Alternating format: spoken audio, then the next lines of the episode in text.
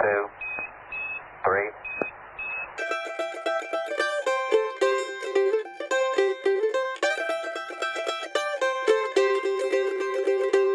从塑封中解放书籍，让新书不只是新书。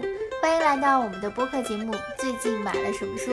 大家好，我是野兔。大家好，我是山猪。这样的一个开场白，好久不见。对，在节目的开始，还是要跟大家说一声抱歉。就距离我们上一期节目更新已经过去了很长的一段时间了，有大概一个半月的时间了。嗯，太抱歉了。这可能也是说到，就是用业余时间来做一档播客，可能会面临的一些问题。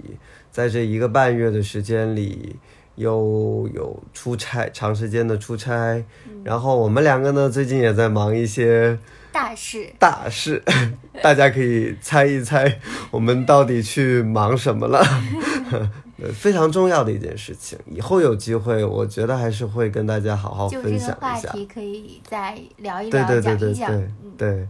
然后今天要跟大家分享的这期节目录制时间，其实也是一个半月之之前前的事情了。嗯，其实我之前也已经预告了这个大事情。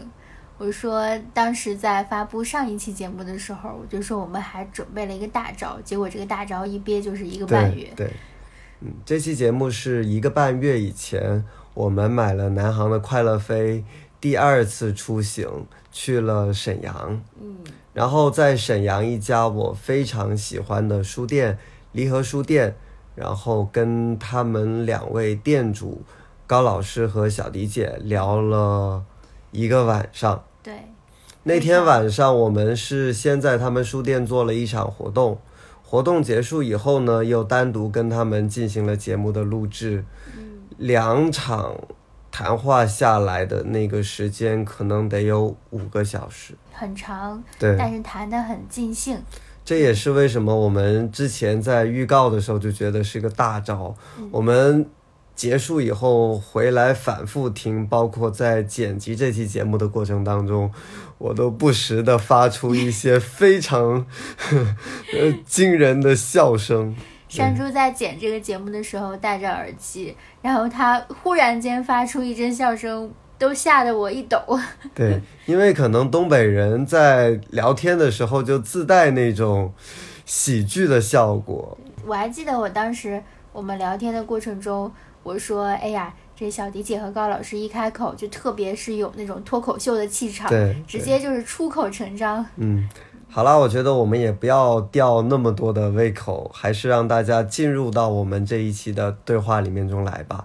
因为这一场对话呢，我们会先从书店的故事聊起，然后在聊的过程当中会谈论到很多跟书业有关的话题。当然，最后他们也会分享一些呃，他们最近书店里面卖的比较有意思的书。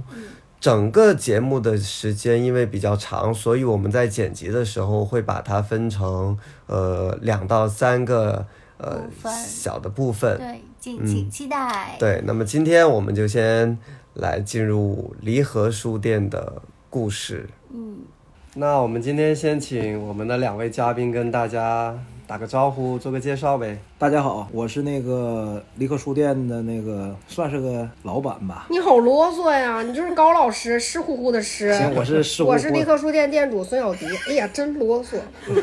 今天这期节目的这个来源其实挺有意思的，就是我们在第五期节目是在稻城亚丁录的，对，那是我们今年买了快乐飞以后的第一站，然后我们现在又用一个周末的时间才完成了这个快乐飞的第二站，好像这个票价好像基本上值回了那个票价，还得多飞。还得多飞。对，所以我们第二站就来到了这个沈阳的离合书店。这家书店一年前我来过一次，是因为工作的原因，嗯，然后就对这家书店特别喜欢。我还记得当时来离合书店做活动的时候，我还记得我当时我说，呃，离合书店不只是说在沈阳，它是一家好书店，你把这个范围扩大到全国，它也是一家很与众不同的书店。那今天特别是又把两位我们离合书店的高老师和小迪姐请来我们的节目，我们还是先从离合书店的故事稍微聊起吧。嗯嗯，就可不可以先跟大家分享一下，就怎么想到开书店的？其实很多普通的人都觉得开书店是一个文艺青年的梦想。好你们是怎么上的这条 这条船的？天天以泪洗这面。呃，这个要是 要是想迅速这个变穷，我就推荐你开书店 啊。要是你要是就是觉得自己的手头钱特别多没地方花，我推荐你开一家书店，你基本上就能花完啊。而且呢，你不但花完这个钱，你不但精神上得不到快乐，你的经济也得不到快乐。你这样不好，你现在还在行里呢，你就说这个。那我确实很痛苦哎呦，严肃点，严肃点。呃我我说吧，就是为什么开书店，肯定是因为喜欢嘛。是我和高老师以前都是他在媒体工作，我在出版工作嘛，那肯定就是也喜欢读书，也喜欢书。嗯，那你就水到渠成的就开书店嘛。那别别。别别隐瞒，当时我是为了给你治病。哎呀，我不想，哎呀，就不要说这个事情。今天就可以在这个节目里就以正视听。我那 我又没有真的确诊，就当时因为我是在就是工作压力大嘛，就有点抑郁状态吧。然后就是就是我觉得我那没有确诊，然后就是当时当时确实高老师说啊，你你有点跟社会脱节了。啊，你开个书店吧，我也不能去开麻辣烫是吧？我又不会做饭，我就只能开书店啊。然后我现在就变成了这个样子。但是开书店确实是公理公道的说，其实我们当时想开书店的时候是想有，确实跟我们想象中的不一样。公理公道的说，就是开书店前和和我们现在的心态完全是两种心态每。一年都不一样。所以说今天山猪和野兔请我们来做这个，其实我们正好也是很久也没有人跟人说这些东西了。因为现在实体书店就是经过这次疫情之后就更差了。我觉得就不光是书店的事儿了，整个实体都是真的就是稀里哗啦的。我们就还好吧，就是说。二三月份的时候，我们就是自救了，就搞线上嘛，这不就豁弄，就是折腾，但是勉强维持吧。然后你说我们两个现在就是说，为什么还在坚持？哎，我真不知道，我就是知道，就是你就像刚刚野兔参加的活动，就那么多人喜欢我们，嗯我对挺感动的。你真没法关，你一关。关你自己没法交代了，你就觉得你是个狗狗，就那个就是你狗了，是吗？对，就是你你你你你你会对不起大家，你会没法给大家交代。觉得是不是你们的职业属性里带的呀？这种责任感不是跟一般的开书店的人是不太一样。不是不是，就是会有压力，就是就是真的会有压力，就是有的人啊，就是有的有的有的顾客吧，他就是拿着那个电商的截图找我买，电商的截图，那里清清楚楚写的就是五折。我这边我是办上卡以后，最多最多，你你办一个大额的卡，再加上两本八八折，我只能给你做到六八，他们不在乎。这个大额的卡是一千块钱啊，充值一千块钱，然后我们是一千送三百，然后两本八八折，那这样的话你算下来就是六八折。对，他们就是后来我们在线上和大家交流，他们认为离合书店现在是他们的一个精神家园。你们觉得是怎么一步一步的积累起这么忠实的这种读者群体？一共是做了有几年了？三年三年，三年，对，才三年，然后有这么忠实的读者群体，在一个很关键的时刻，比如今年疫情的时刻，也愿意去支持这家书店继续走下去。一定，我觉得你们个人魅力，比如说，我觉得也不是，我觉得还是书好。我真的觉得，就是我觉得很多书店他们已经忘了他们卖的是什么。是，嗯，其实今天我们活动之前，我们在那个前台有过一点点小争执，就是有一个顾客他很介意饮品的质量，然后呢，你这个顾客可能就不是我们的人。我们很清楚，就是我们离合书店引以为傲的和我们能把什么东西把大家凑在一起，一定是我们的书。那我是书店呀，就是就是你在离合书店，你看不到别的地方的书，就就是别的地方的书，他他觉得他很多人来离合书店说，哦，这个地方这书店的书我都没见过。这不是说是大数据和算法给你推出来的，就是我我觉得你问我为什么我坚持了三年，然后呢，我现在因为疫情我可以迅速的拢住这些人，是因为这三年我们一直在用心的卖书，我们就用心做了这一件事儿。不光是用心的卖书，我觉得就是我觉得我们为什么，我想强调一下，除了书号以外，我们觉得我们更多的是觉得书店应该应该是什么样的，我们想要书店回到它最开始的那个样子。是什么样子？最开始的样子就是大家要遵守第一，嗯，书店的潜规则是要一定要遵守的。你来书店干嘛来了？要么买，要么看，对吧？要么你不可以大声说话。你那时候你进书店，你要是觉得你大声说话，你会觉得自己很不好意思。但是现在有些人一进店，有多少书店，大家一进来就是哇，这书店美呀，漂亮，然后还有进来拍照啊，他哎，有的人正在那儿看书呢，扒拉过去，哎，让一让，拍照呢，挡我，对，别挡我。就是书店的样子变得越来越，就这种东西不是我们想看见的书店的样子。包括我们去很多其他的书店去的时候，我们对这种现象就，反正作为我个人来讲，我不能接受。我觉得那不是书店该有，困惑。对对对我们俩经常就困惑了。就是我不知道你要为什么要到书店来拍照，我想不通。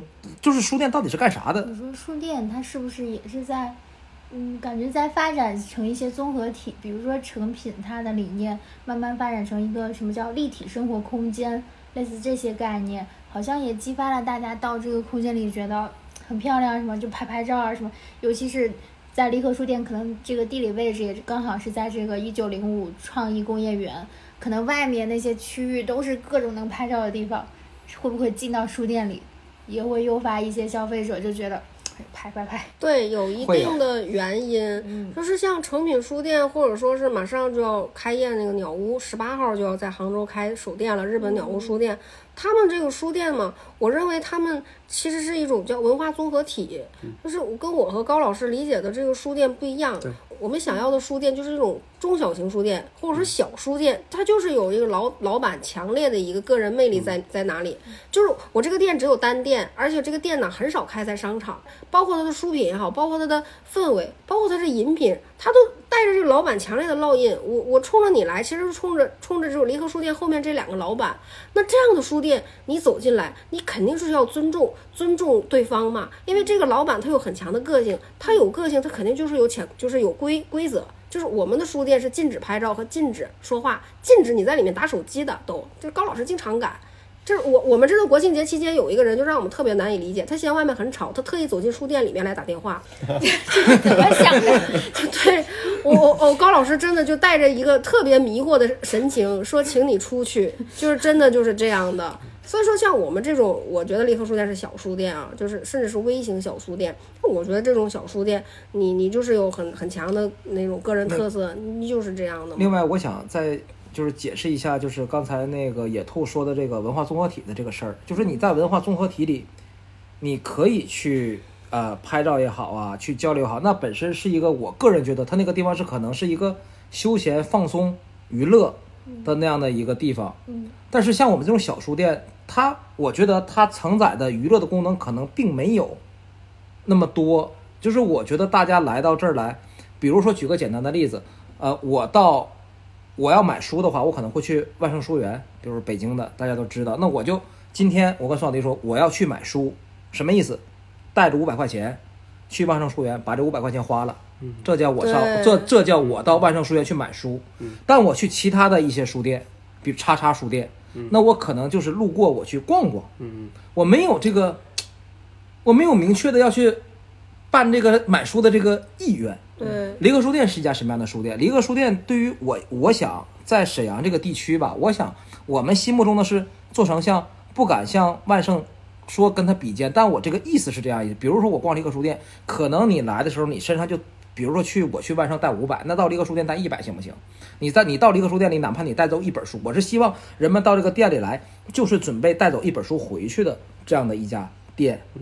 我们不想提供就是你到这儿逛，然后就是对，就是休，就是怎么说呢，就像放纵一下。就是我我之前就是我们店里门口有一张海报，它是里面就是题目就叫离合书店使使用事项，然后就是说的也不太客气，说那个这儿不是图书馆，不是菜市场，管住你的孩子，没有免费坐着看绘本的地方进。门就看到那个，对这个海报引起了很大的争议，在网上就是有很多人就质疑我们说你们这样的态度太差了，就是你们不应该这样，就是把顾客就是驱赶在外。然后还有还有的还有的这个评论就说什么呢？说那你这个店给我的感觉就是让我目的性消费，确实是这样。就是是是现在作为小书店来讲，我在线下我存在，我只能让大家来目的性到到访，不然我每天就是说有很多人来闲逛，我是没有办法承担的。我在这儿不是说他们说的不对，他们说的他们他们说的吧，就是出于消费者的心理是无可厚非的，是这没有什么对错啊。你要求这个店铺是是这样，你希望这个店铺是这样，但是我呢，我作为一个店铺的店铺的拥有者，我说我做不到，我的店铺就只能这样。你愿意遵守我的规则呢，你就进来；你不愿意就哎呀，这书店戾气太重了，服务态度太差了。OK，我门口贴了一个海报，你就走，我们就。就像一拍两散嘛，咱别相看两厌了。我们这个海报就是为了筛选的，我们大筛选了，我们国庆节期间筛选了三分之二的人，因为我在门口摆摊儿，我就 我在门口摆摊儿，然后我一看有人就念完，哎呦，他们就一脸嫌弃，但有的人念完了非常喜欢。马上就是，哎，我今天我真的就吃定了，这书店牛，就啊有个性，就是花钱，就是那种。这个就是我想回答野兔最开始问的那个原因，为什么我们在疫情的时候有这么多支持我们的人，是因为我觉得我们设定了一个价值观，你认同我价值观的人，那我们就是家人，都不是说他是我的顾客，他是我的家人，他跟我们在一起，就是离合书店，它是一个家庭型的书店，包括今天你参加，你们参加我们这个活动也会发现，大家都像家人一样。每个人都有一个属于他们的代号，在离合书店的名字，比如说莫西干什么的。有一个人不是真名，对，不是啊。谁叫莫西干？哎呦我的妈呀！比如说莫西子诗啊，莫西干有个发型吗？你看我那个发型。比如说有一个人叫 万古江河，那是为啥他叫万古江河？是因为他在离合书店买的第一本书，罗云的书，对，叫万古江河，所以说他的外号。就是万国江河，就是他们都拥有在离合书店属于他们在离合书店的名字。就是就是我之前就特别感动的是一个顾客说，他说我去别的书店都大家都差不多，我摘了招牌，我觉得这书店都长一样，但是离合书店我就能清楚的看到离合书店后面两位老板的脸，而且我我我也我也可以跟老两位老板亲密接触，他把我们那个群啊置顶的，然后我们那群很热闹。他专门拿出时间来看，叫爬楼。我们有好几个这样的人，他一条信息都不肯放过的。然后我们那里面就是有很多人，哎呀，郁闷啦，职职场啊，什么怎么地啦，什么职场由于什么叫什么 PUA 啦什么的，我们都安慰他。然后他就觉得，我我现在这个年头很难嘛。离合书店是他的一个精神家园，他一个寄托的地方。所以你把这些东西都附加上，我想他们就也愿意，就是说超出一点点电商的折扣，在我这儿采购，因为他要支持我嘛，就就这种。所以实际上是读者选择你们的时候，你们也会去选择读者。对我们是筛选顾客的，我们是一家筛选顾客的书店。嗯，我们没有包容，我们我们作为一个书店，就是毛病事儿多，然后不不包容，而且我们好，非常刻薄。我们对筛选读者的要求很高。就这个群，你不光就是你在离合书店花钱，我也不一定会跟你产生羁绊。你必须得是认同我们的价值观。我们才能产生羁绊，我觉得这个是很重要的一点。就是未来，我相信，就是无论是我们做的现在我们交流的播客的节目也好啊，还是做任何的事情也好吧，志同道合的人在一起才快乐。你不志同道合的人，你说什么培养潜在客户？没有，没有培，没没有，我们没有培养这一步，只有上来就一见钟情了。你觉得我行，我觉得你也行。嗯，比如说我跟山猪，我觉得我跟山猪。能成为朋友，就是我一看我就觉得很好，那我们就成为朋友了。我不可能跟山 猪说，我说我跟说我跟山猪说，我山猪，你看你那个你我多整点书，你给我折扣低点，我们一来二去通过这个事儿培养成朋友了，这就不不大可能。其实其实啊，我们也不是说这个东西就是对还是错，是因为我们那个群啊，就经常有人加我，一张嘴就是你好，我要进书友群，我要进你的读书群。我说抱歉，我那个群是买家群。懂懂我意思吗？叫买家群，你要先跟我产生买卖关系，我才能拉你进群的。要不你有事没事你在群里，你就天天就是你又不花钱。但是你这种东西，很多人他是不能接受的。我不是说不接受的人就不对或者不好，只是呢，我们现在基于我们的能力和我们的财力、我们的精力，我们没有办法去服务所有人，我们做不到和气生财和笑迎天下客。这个不是客的问题，是我们的问题。我们就只能实，我们实力到此。就经常有人说。那个，你看哪哪哪书店怎么怎么样？我说都很好，我做不到，臣妾做不到。其实吧，这个东西吧，我觉得是一个行业的问题。为什么呢？是因为人们觉得书店天生就应该包容。比如说，如果我这家店现在我立的这个招牌，如果我立的是一家咖啡店，是否会有这么大的争议？如果我这家店现在是一个服装店，我是否有这么大的争议？服装店还知道在门口贴一个啊，同行免进，面吃不雅，对吧？这是历来对。都有的这么一个规则，那为何书店去确立他自己的规则的时候就要遭受非议呢？这个也是我想不明白的地方。我不知道这是不是行业的问题。你是行业留灯人，是谁传下一盏灯？这灯哎，是啥？是谁传下这行业？黄昏里点亮一盏灯。我说黄昏点灯跟书店有什么关系？黄昏点灯不是那个马路路灯的什么电电电业局的事儿吗？我怎么的？黄昏点灯的饭馆也点灯，服装店也点灯，咋就给我们书店提溜出来点灯呢？你们爱上哪点上哪哪去。我对，就是你你你这个东西，你这个灯老让书店留，上头了，上头了。这是谁评价的？什么杂志之类评价的吗？就我也不知道哪儿传来的，突然间就郑成宇的诗里面的，但是它本意好像不是说书店。对，就是有人用到了书店的上面，但我觉得然后万寿书园又把这句话写在了他们书店里面。啊，对对，行吧。啊，这样啊，是。对嗯，就是这个就这个就这个事儿吧，我觉得就是书书店，我认为啊，书店本质上它一定是门生意，否则它为什么叫书店呢？对，但是既然它是生意，它就有生意的规则跟生意的一些基本的原则。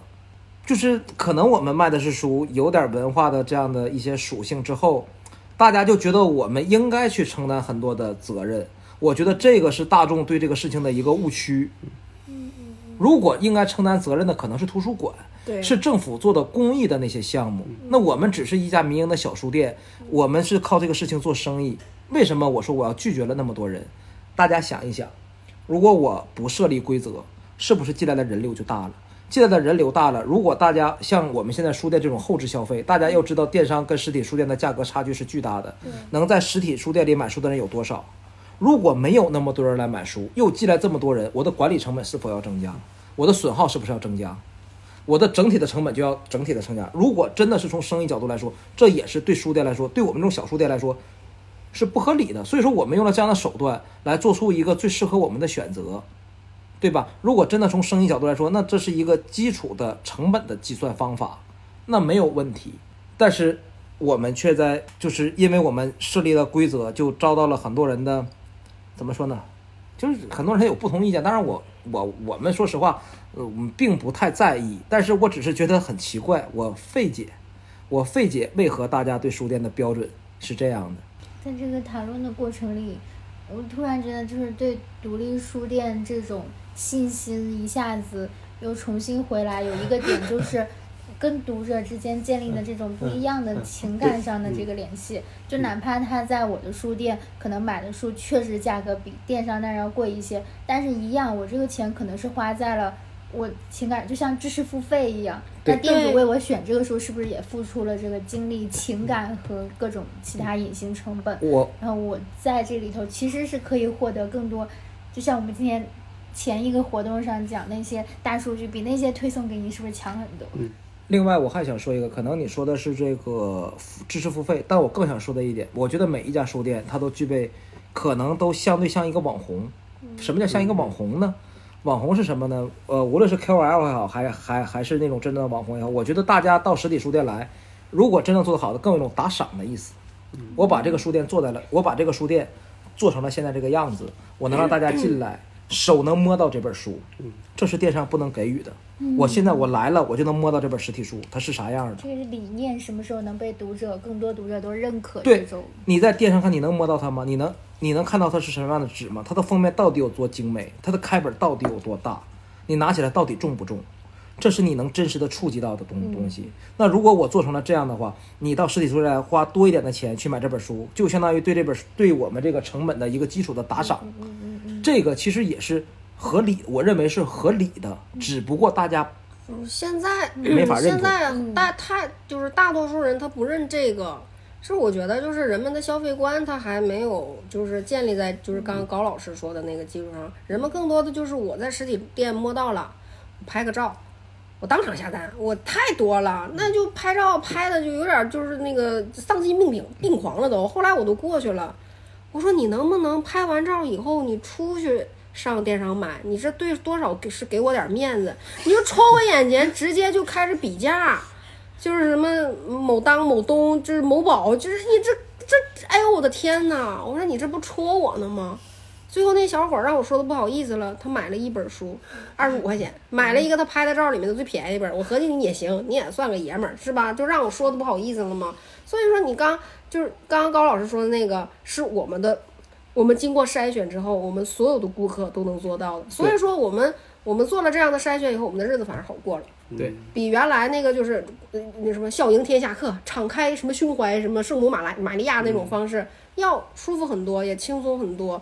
就是刚刚说，就是我我之前我们我们有两个顾客啊，就是都是资深顾客，一个说什么在哪儿看见就在哪儿买，我这书我在你这儿看着呢，我我不可能再上别的地方，这是我对你一个尊重，因为相当于你给我选了一本书，你是我的选品选选选选选品，我就是你你对我的这个选品，我给你支付服务费。就是我，就是他在电商，就是他在我这儿多买的，比电商多买那个叫服务费。我说，哎，你这理理念挺挺牛啊，你这挺好啊。你看，这是一个顾客，另外一个顾客就是爱他就给他钱，你别让他死啊！你就像就是给那什么爱豆打榜啊，你天天喊，那不是你让那他们粉圈不叫什么那个白嫖党吗？你天天说你喜欢爱豆，你也不给人打榜，你也不买人专辑，完了爱豆就是啥钱也没有，被公司雪藏，你说你是干啥吗？但后来他们说，因为我们我们有些顾客就是那种追星女孩嘛，他们说那我给爱豆打个打个榜什么我还花钱呢？我啥也没看着，我就给爱豆打榜了。那我这么喜欢一个书店，我我上离合书店我买书，我还拿到书了呢，而且还是很好的书，我不亏啊。因为有一段时间我很我很惭愧，我觉得我太我我觉得我卖的太贵了，因为我自己都不好意思了，我就天天跟他们解释，给他们解释烦了，你知道吗？他说小丽姐你不要再说了，我们愿意，你再说就有点矫情了，你知道吗？你再说就你你啊行行不说买，你们必须买，因为有段时间啊。我就感觉这大家很难，我有点不想让他们买了。我说：“哎呦，你这书买太多了。”他说：“没事儿，我们也不不花别的钱，就一点业余的那种，就是就是就是那个除了吃喝拉撒必要的钱全给我们了。”说：“我喜欢，我真的很喜欢。”这个、这个我想说一个啥事儿呢？就是刚才孙小迪讲的嘛，说这个你喜欢他就给他花钱这个事儿，我个人觉得是很有道理的。是为啥？你喜欢这个书店，然后你就说加油啊，我很喜欢你。这种喜欢是个怎么个喜欢的法儿？就是自己感动自己，给我自己给我隔空鼓掌，远远的加油，努力。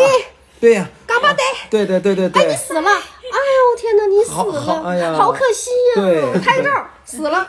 对对对，哎呀，这么一好的一家书店，居然在这个时代里死去了啊我好悲伤，对呀、哎呸！就完事儿了。那你说这有什么意义呢？我们离都这种远，我们离这种人远。我们离合书店没有一个顾客是这这种人，嗯或者说这种顾客已经被我们筛选掉了。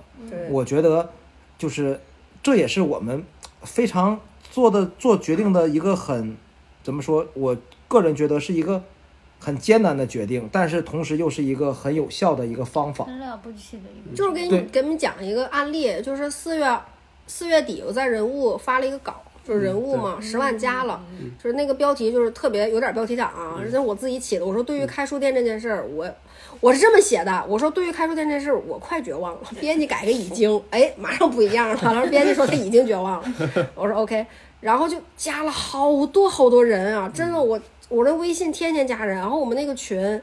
那个时候我们那个群还挺宽容的，不是说买家群，就是你你想进就进，从二百多个人暴涨到四百五六了，就我都恐慌了，因为五百上限嘛。加了二百多个人，我首先我我关心的就是我那一百多个老的会不会觉得，哎呦你红了，你会不会不喜欢我了或者怎么样？而且加了一些什么人呢？我感觉同行就有三分之一，全是问我咋整的。哎呦我的妈呀，我这个烦呐！然后啊，我跟高明连夜花了两天时间把群给清了。就是很多人一睁开眼，哎呦，这群从四百六又变成二百三。我们把二百多个，就是我们觉得不是，就是我们我不想培养，还有那种隔空鼓掌的，全删掉了。然后我的我的微信也删，我加我微信很容易，但是我会删，我都有备注。你今天加的我，OK，三个月以后你不跟我说话，你也不找我买书，你就把我当个僵尸，拜拜。我就这么样，我都跟他说了。我都跟他说的明明白白的，就是你你过来看我，你过来给我加油，你过来给我鼓掌，我谢谢你。但是呢，我不接受，就我就是这样的。另外，这个话说出来一句比较直接的话是说，嗯，你可以喜欢我，但我有权利不喜欢你。你说你们这期节目肯定会挨骂，因对为 因为我们这样说，我底下啊对，因为我一群人骂我。们，因为我们已经都被骂习惯了，就是我们都被骂习惯了，就是，但是呢，越是这么多人骂我们，有多少人骂我们，就有多少人支持我们，对，我们就像是两个阵营一样。就。我们最后就放开了，我们就只要喜欢我们的人，因为喜欢我们的人是真真实实的是在支持我们的。那骂我的人肯定不会支持我呀，我死了他们又放穿鞭炮，就是这个跟他们没关系。当然，有的时候心里心理上也受不了。我的做法就是把所有能点评我们的软件全都卸了，啊，就不看了，哦，不看了，就是那个所有能看到的，就是这个信息我全都过滤掉。对，那我就是我，我就我就比较狗，我就去看一下比我还红的人。我看，哎呦，那谁谁也天天挨骂，那谁谁，哎呀妈呀，被骂的。哎呀，那谁谁谁就是就是那个谁能说吗？余秀华前两天，哎牛啊，还能这样爽，就是就是你说现在就是还是回过头来，我要回答这个山猪的问题，就是为什么我们能聚拢出来这样的一批人？你感觉到就是之前参加活动，你也可能觉得大家很热烈。我觉得离合书店就做到两件事儿，一个是时间，一个是羁绊。我一直都在强调这两件事儿，要么我们相逢于微时，你在我这儿的时间够长，在我这儿买书；要么就是我们有很深的羁绊，比如说疫情的时候，那个时候没有办法去卖书了，线下都不让进，那时候封城，我们就自己开着车把书送给每一个读者的手里。就是那时候快递全停了，嗯快递停停了，我们就配送，我们就送送书给他们。嗯然后这里面呢，就泪姐，就这个人为什么叫泪姐呢？嗯是因为他那个小区啊，就是离离他最近的那个门是关的，就是封封上的，因为它是个侧门嘛。然后我们就把那个书通过侧门那个栏杆儿。给他递进去，后来我们就调侃嘛，说这不是铁窗泪嘛，然后然后她就叫泪姐，然后她老公叫泪哥，现在也是我们特别好的会员，对就就是羁绊，就就是这么产生的。所以说我们为什么能活下去？其实我还想说一个，就是如果看了我们的那个系统，就会发现，从二月份我们到现在开始办会员的开始，我们总体在我们这消费五千以上的会员大概有五十个人。你们想想，你们想一想，这个数字的两千以上的都有一百个人，就是就是续费率是非常高对。的，我们只做就是对我们好的人，因为有一个观点嘛，因为以前可能我们都在职场工作过，有很多领导都会犯一个错误，就是这个这个这个员工如果说他跟我好的话，我可能会把机会让给别人，因为他跟我好嘛，我可以忽略掉他的感受，把机，因为他已经是我的人了，我为了平衡，我可以把更好的机会让给其他的人。这个是我觉得最错误的做法，也是每一个人可能都会犯的毛病。因为人们在心里都是软弱的，都都想当个老好人。因为你已经跟我好了，比如说山猪已经跟我好了，那现在有一个职位是可以给山猪，也可以给野兔的。野兔可能跟我没那么好，我是否要把这个职位给野兔，然后让野兔获得我的好感，从而平衡这个部门？可能很多人都会这么做，但是我觉得这特别的不对。所以说，我们就知道了，谁对我好，我就加倍对他好。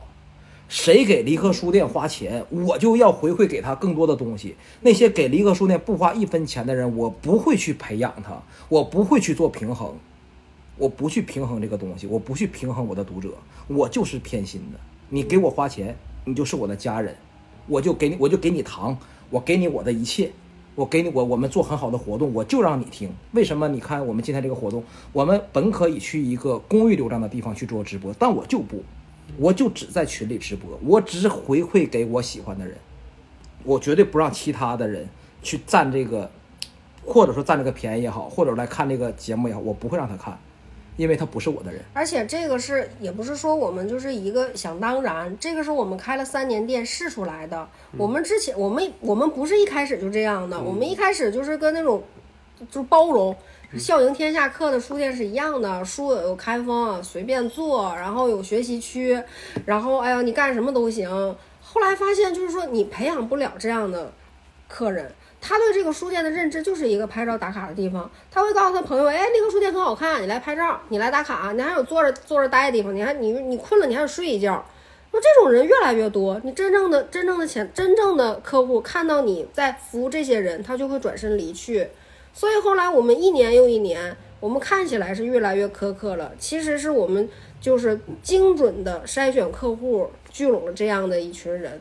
从而让我们很好的生活下去、生存下去。拍照的人吸引来的永远都是来拍照的，买书的人吸引来的就是来买书的人，这都是有数的。对，这个这个道理很朴素，可惜很多人不懂。就是你你你说你培养一个客户，你问他你几折啊？实体书店永远干不过电商的，因为我们有房租、水电、有人工嘛。你几折？你你你必须要让达到他的心里，就是好，我我真的我当当同价。然后呢，你要是今天拉不走，我还给你来个同城包邮，你一定要做到这样，然后还得在，还得让他享受到电商没有的这种实体的质感，他才心里会平衡。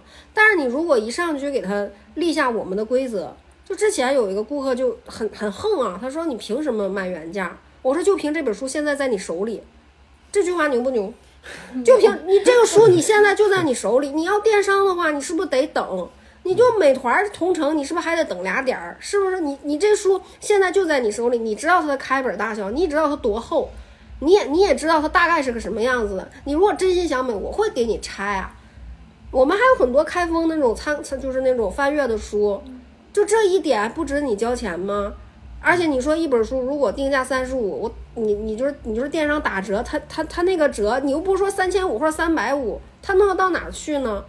所以，但是现在就是很多书店，他他他不管这个，他就是要跟电商拼，拼到最后，大家口味全都被调上来了，也书店也没有培养到潜在客户，然后这些客户照样还是消费实体书店，然后回头上网买，反倒是我们离合书店，我们走出了一个真的，我们我们也是今年一年，有时候跟同行聊，我们因为我在公众号经常喷嘛，然后喷了以后，有很多同行就转发。写出了我的心声，我是不敢说的，请看，这 这是胆子大的，还有就是啥也不说了，看文章，因为他不敢说啊，他是店长啊，打工的嘛。他说：“哎呀，这小迪姐讲的真爽，就是天下书店其实都苦，就是什么苦什么久矣，就是就是就是已经咱自己的苦已经很那啥了，只不过我们就比较另，然后也活的这么另，然后还活下来了。我觉得还是我说到说一千道一万，我觉得就是价值观。你认同我们的价值观，那你就是我们就是一家人；你不认同我的价值观，咱俩就是路人。对，就就很简单，这个真的这个道理真的朴素，但是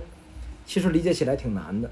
嗯，其实或者说能做到挺难的，我们也克服了很多的心魔。客服挨骂，谁不想谁不想这个店里人多一点儿？进来的人多，是不买的人就多？这个东西大家也有，但是我觉得啊，书店就不是这样的，不是你来的人多，你卖的一定就多的。我觉得书这个东西，至少我们书店是不是你来很多人，你卖的就多的？我们十一的时候来了很多的人，因为为什么呢？是因为大家都知道，书店的批发渠道和零售渠道是一个渠道，对吧？你的批发渠道跟你的零售渠道其实是一个渠道。仔细想我说的这句话，这这你也说行？为为什么不能说呢？就是所以说呢，而且这个渠道尽人皆知，书店也没有秘密，书没有秘密。当没有秘密的时候，谁能愿意顶着这个这个没有秘密的？就就是如果说到实体书店来买一本书，如果没有清晰的价值观，就好像是在被诈骗了一样，就被骗了一样。对，那我们其实公理公道的时候，我们也过不了这个心理关，但我们也没有办法。我们不知道吗？读者也知道，这个事儿是谁都知道的秘密，只有对价格不敏感的人才会忽略掉这个秘密。仔细想一想，对吧？只有对价格不敏感的人才能做到这些，要么就是觉得自己的时间比钱更值钱的人，才会在立刻书店买书。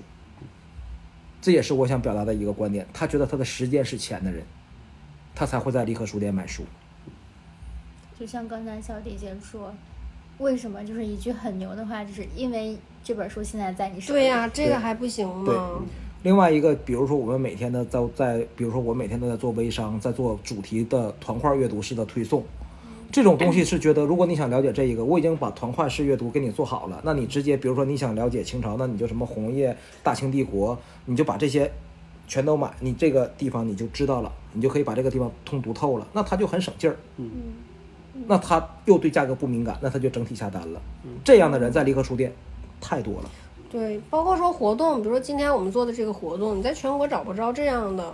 我们的活动，我们的活动很有意思啊。这个地方就讲一个，也是挺搞笑的，就是之前那个社里就是那个 活动有个读书活动，我们群的效果可差了，他们都不爱听。高老师刚才跟我讲了，对他们就烦死了，他们说都影响我爬楼了。这个人是谁？根本就没有高老师和小迪姐有意思。我也不看他的书，我不想听他讲这个。然后他还占用了我群里，就是他占用了群里的这个空间呀。他说他头都大了。后来我我就跟高明说，我说和主办方说一下，咱们不能参加了，影响我们的客户体验了。那这个活动又是另外一个题外话。对就就是我想说的是啥呢？如果我真的想了解这个作家，我去看理想看一下哎呀。你打断我了，我没有说完啊。就是我是想说什么呢？就是我们是独一无二的，我们的独一无二到什么程度呢？就是有时候你请个大咖过来，除非你请个大大大大咖，你确实是你请一个马伯庸，那行，确实比我俩厉害。但你有时候你请个中咖，或者是一个某领域的大咖，但是但没有出圈，在整个出版圈，他这就是一个小咖。他们真不认，他们还不如认我们两个呢。所以说，我们这个活动也是一个附加的服务，就就是这样了。其实像今年离合书店，特别是疫情那段时间，有被很多沈阳以外的人关注，特别包括像刚才提到人物之类的、呃媒体来报道。你们觉得你们吸引外面的人的关注，是因为你们刚才提到的那些东西吗？还是我个人觉得，因为我是做媒体出身嘛，嗯我想知道，其实媒体追逐的一定都是所有的，你比如说你做图书营销，需要有营销点，那么采访一家书店，这家书店一定要有新闻点，那么一定要不一样，啊，一定要不一样。为什么他们来采访我们？可能是因为我们做出了一点不一样的东西，可能我们有点儿，我们敢说，我们真敢说。另外我们可能就是敢，我们我我们确实是敢说一些可能很多得罪很多人的话。对，另外一个就是我们的身上可能散发出来的一些的气质，可能正是因为我们敢说，我们才觉得做到了一个独立书店应该有的地应该有的东西，就是独立的气质。什么是独立的气质？如果说你每一个独立书店都是笑迎天下客，然后所有的都是微笑服务，所有的都是哎，咱不敢说是贵式服务，你蹲式服务也够呛啊，对吧？我们就是 我们就是战士服务我们，就平视服务。对，我们就战士服务就就就不是战士，要小孩来了，我们也蹲着跟他对。对就平对平对对平视服务对就平视你对。就是我们就是是很平等的，就可能就就就很好。那你的独立精神体现在可能就是体现在我们的立的那个海报、立的那些标语，包括我们在疫情期间做的直播的改变，这些可能都是吸引媒体的一些新闻点。我觉得这些可能至少它有报道的地方，要不然的话它怎么报道呢？每家书店都是很难。就是今年其实疫情的时候，有几个书店是得到了一些关注的。他们无非就是他们有一些自救的措施，因为那个时候有新闻点嘛，就是就是书店这个嗷嗷的，那个然后就是媒体就闻风了。然后我当时我是什么呢？我是在豆瓣儿发了一个什么东西，豆瓣儿有个话题说你疫情怎么看？我说我我是开书店的，我觉得疫情之后书书店业就该彻底灭绝。我当时特别悲观，那是几号啊？就二月份的时候，就哎呦悲观的不行了，哎。一下就就有人媒就就有媒体找我，然后那个人物是因为我是给人物供稿嘛，然后正好那稿子 写的也还行，然后编辑也觉得哦这真的是就是写的真情实感嘛，我确实是很敢说，我对很多书店的那种怪象、乱象、令人困惑、令人迷惑、令人上头，我就全说出来。我我高明有一个至理名言，说一个买卖从上游就不对劲了，就崩了，你怎么玩？上游都不带你玩了，你还玩它干什么？就这样的话，我我我我是我是有几个同行的群啊，就没有人说，他们都私聊说你这个小孙你真敢说，我说你为什么不说呀，大哥？你要对啊，要么就是他们不稀的说了，就是哎呀我看透了，就这样吧；要么就是没看懂，就是就看透了人是不说的，看破了已经不说了，说自己闷头该干点什么干点什么。没看破的人就骂我呗，就说我呗。那只有我是说的，就就是这样了。后来慢慢的出圈了，就折腾嘛，这不 一直在发出声音嘛。因为我就刚接着那个山猪说，就是就是我们发现可能在沈阳这个地方要养活我们还是难，就是就是你看我们这么能折腾，我们其实现在也是负债，然后也是赔赔赔钱亏损，因为怎么说呢，就是大时代下本身书店就已经是个小众行业了。就别说书店了，就卖书这个事儿，出书这个事儿就小众中的小众。我之前看一个商业数据，人家有美食、穿搭、旅行、科技，没有书这事儿。我说我这图书归哪儿呢？其他，我的个就一个开开了一个新商场，它那个业态分布，书店是归在其他类的。一个商场，一个五层楼的商场，只能有一个书店。它可能有二十多个奶茶店，它只能有一个书店。也就是说，我们这个行业是一个特别特别小众的行业。另外一个你不是刚需，我还是这句话不是刚需，你是图书不是刚需产品。可是我们之前其实，在一期里头也讨论说，其实很多人可能活到一定的岁数以后，发现自己没有精神寄托。其实那个时候回忆一下，你才觉得书这个东西是，就是你的精神食粮。嗯不，你错了。了。他们那样的人，最后活到一定岁数，他们就会信佛，就是因为他们不读书，你知道，他就永远不会知道书的好处。早早读书的人也不会知道他们那个就是两两群人，真的，你就会发现你，你你你就是是是世界，世界是一个一个一个又一个的小世界。不读书的人活到五十岁，他也不会后悔说我没读书。他会觉得我为什么不早早信个佛呢？就是这样的。我刚刚说啥，就是就又被我又被打断了。就是我说，后来我们发现，我们即使是在沈阳这样做社群、做当地，我们还是很难。所以高老师说，那折腾吧，我们向全国发出声音。我我们那个会员里面有一半儿是外地的，这也应了那个山猪最开始说的那句话嘛，就是可能也是他的那个话给了我信心。他说沈阳这家呃就离合书店，即便是去掉东北，对，去年我们在全国也是一家能拿到，也是一家不错的书店。评价。也正是他的这句话给了我们信心，让我们觉得我们的声音可以散发到全国。鼓掌给山猪老师对对对，确实是给了，确实别是给给了我们很多因为我们那个时候刚入行哎呀懵呵呵的，就是就是不是不知道自己的成绩。我们对标的是我们两个人最喜欢的书店是万盛书园，是是殿堂级，那根本就上不去啊你！们还说了一句北万盛，对对啊对哎呀先锋，对对对对，然后还然后就是先锋，嗯还还有就是方所也很喜欢。我我跟我跟高老师，我俩一合计说我们最喜欢的书店。还有单向，忘忘忘提了。单向空间，就我们特别特别喜欢的书店，我们根本就上不去。我们无无论是财力、人力，主要是财力，就没有那个钱嘛。就是谁谁你说你谁哪个大佬给我几百万，哎，那挺好。没有啊，我也中不了彩票，所以就是，所以我们不明白，就我们这种书店的这个是个什么样的位置。当然，沈阳有有有几家，我们觉得。有的时候我们觉得他们也挺厉害，有的时候我们觉得他们也不咋地，就是很酷，就没有一个就是标准。我们没有参照系。对我们没有参照想物想，今年连方所和先锋，他们都先后都有关店吧？有成品吧方所方所所关了一家嘛？嗯，成品也关了。啊，对，成成品品深圳的深圳才开了多久啊？我觉得深圳那个给我给这个书业的打击其实比较大的，为啥呢？因为有的时候大家觉得，如果我做到成品那样，可能我就能活下去了。嗯完了，结果成品，结果深圳成品撤了，就是他现在他对你的信心是粉是粉碎型的。以前你觉得你不行，比如说我，我觉得我们书店不不挣钱，是因为我能力不行，我做的不够好，我没有能力。如果有一天我做好了，是不是我就行了？后来发现，原来你向往的那个东西，它即便是那样了，它也不行的时候，你的内心其实是有冲击的。那你们现在开到三年了，折腾了这么久，你们觉得现在这家书店是你们比较理想中的样子了吗？说句实话，离我们理想中的样子差的还很远。因为为什么呢？还是受财力的限制。是第一点，一家优秀的书店，如果是真的我们喜欢的书店，我们希望至少店里的每一本书、每一个你卖的书都要有副本，你的副本都是要有一本能给大家拆封、能让大家看的。这是一个最基本。然后来的人，我经常说，你的读者决定了你，你读者的气质决定了书店的气质。不是你书店的气质怎么怎么样的，是什么样的人来这家书店，你这家书店就是什么样的。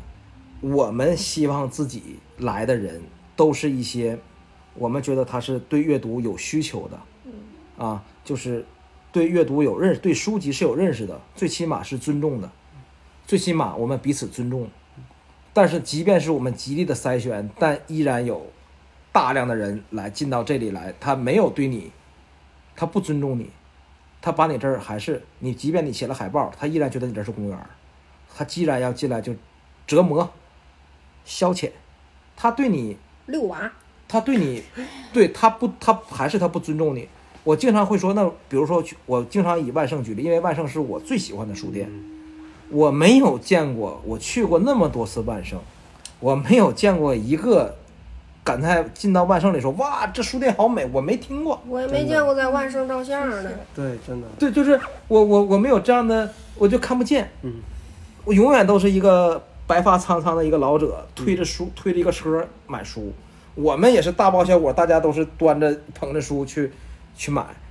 去万盛书园就是真真正正去买书嘛，而且万盛书园也值得你买。我去万盛书园，我就会觉得我是个文盲，其实我不是，我我在学识上、读书上，我不敢说我很厉害，但我也有一定的基础。但我一去万盛，哈，怎么还有这种书？哦，我的妈呀，就真的就是这样。就刚刚你山猪问我，我就没吱声，但我猛烈摇头哈、就是。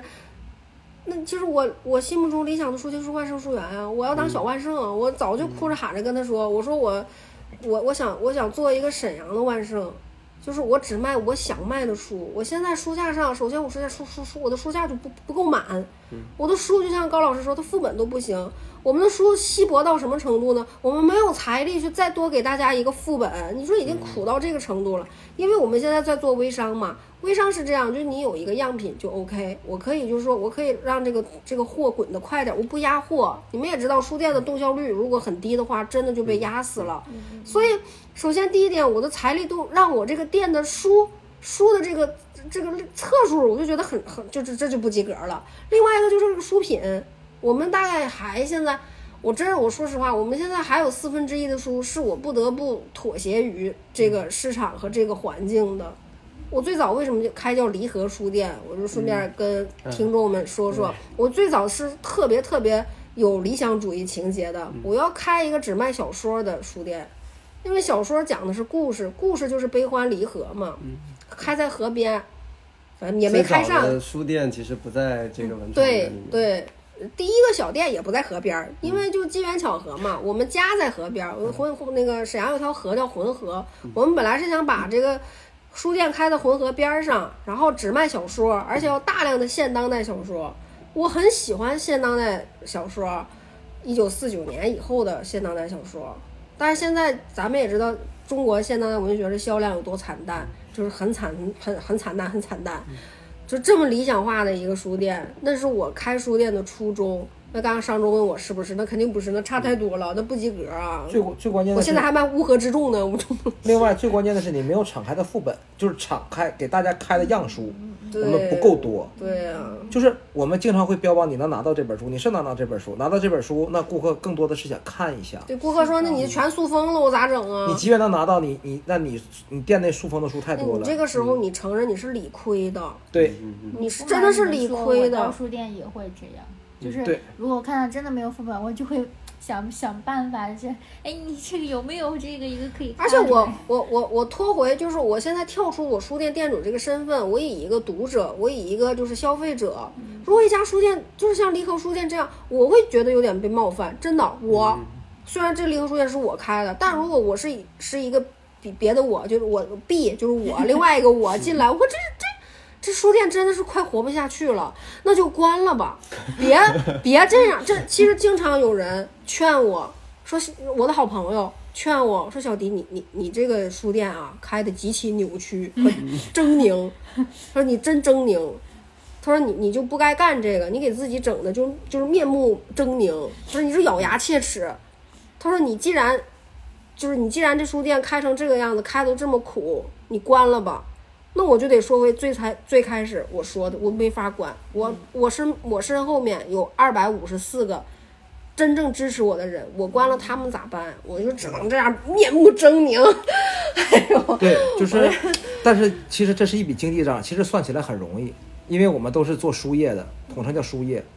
假假设一个书店里有五百种书，每种书有有三个副本，嗯，一本书是打开的，也就是说这个书店里要有一万五千册书，然后有有有有有五千册是。五千有五千册是样品。五，千册是样品，就算你把剩下那两本书全卖了，你这样品怎么办？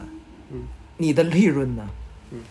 就算你把店内的书全都卖掉，你剩了这五千册，的成本该如何负担？而且你每天都得上新，你不能保证你这次上新，你这次上新十本书，我们的动销率算很高的，我们上新我们上新十本书，我们能卖出去七本，已经很厉害了。但是你压，就说一千到一万，就是我就是一这个生意。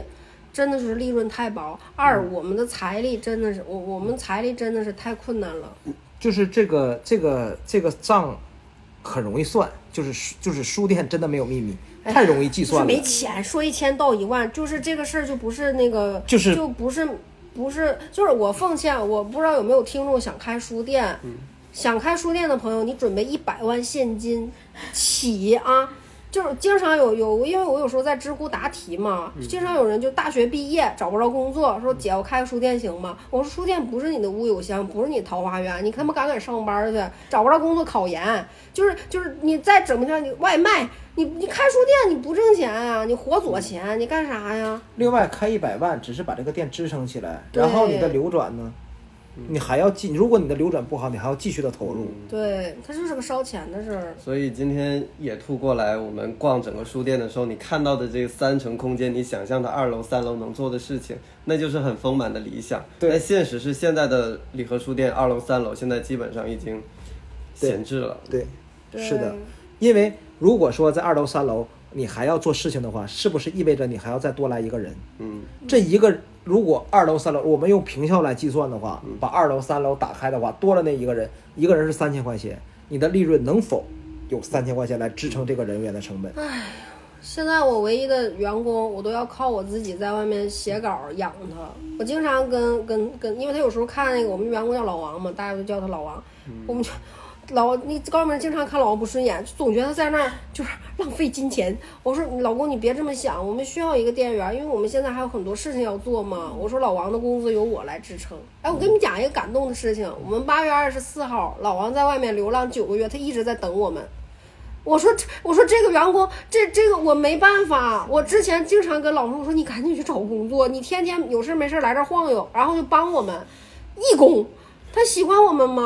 我说，我说，我说高老师，我们一定要把老王弄回来。这个，这个，这个人太好了，真的，他一直在等我们。你不赶紧，就是那个，对呀、你赶紧给他弄回来。高高老师，高老师很理智。高老师的理由是你你弄回来不能再让他离开我们，所以说你一定要坚持到最后。所以说我们一定要好好算账，一定要好好算。你不能说哎老王我有钱了，你回来，哎呀妈老王我又没钱了，拜拜，你这不玩人的吗？所以高明说我们让老王回来那一天，就是我们除非他走了，我们是不可能让他走的。然后我们哎呀我们就很很努力的就是捞钱，就是就挣钱，就哎呦就就真的就是那个膝盖都跪软了。我 我就是不是万书之外的事儿啊，我就是写写那种。哎呀，我都不好意思说，就是就是，反正就是干特别恶那种事儿，就各种跪舔甲方爸爸，就是那种。然后终于我得了一笔钱，我说啊，高老师，我说老王能回来，老王终于能回来，老王也特别开心，因为老王已经有点绝望了。老王说没事儿，小迪姐，我也做图呢，他以前是程序员，他说我也做图呢，我我你不用担心我，他说我的消费特别低，我每个月一千块钱我就 OK 了，那我就于心不忍，我就很就是现在也是一个人呢。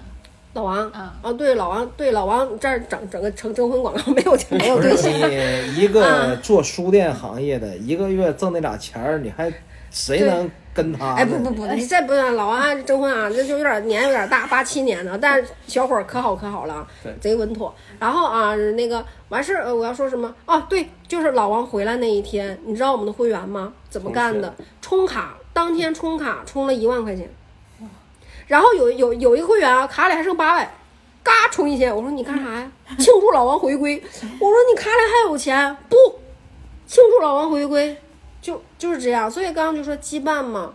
所以你说为什么就是有的时候我我对这个书店不满意，我真的不满意。我我经常在朋友圈发牢骚，我说我这肉身太沉重了，我让这个店绑三年，我跟高老师哪儿也没能去上。我们以前可很爱出去玩儿，然后而且我是一个。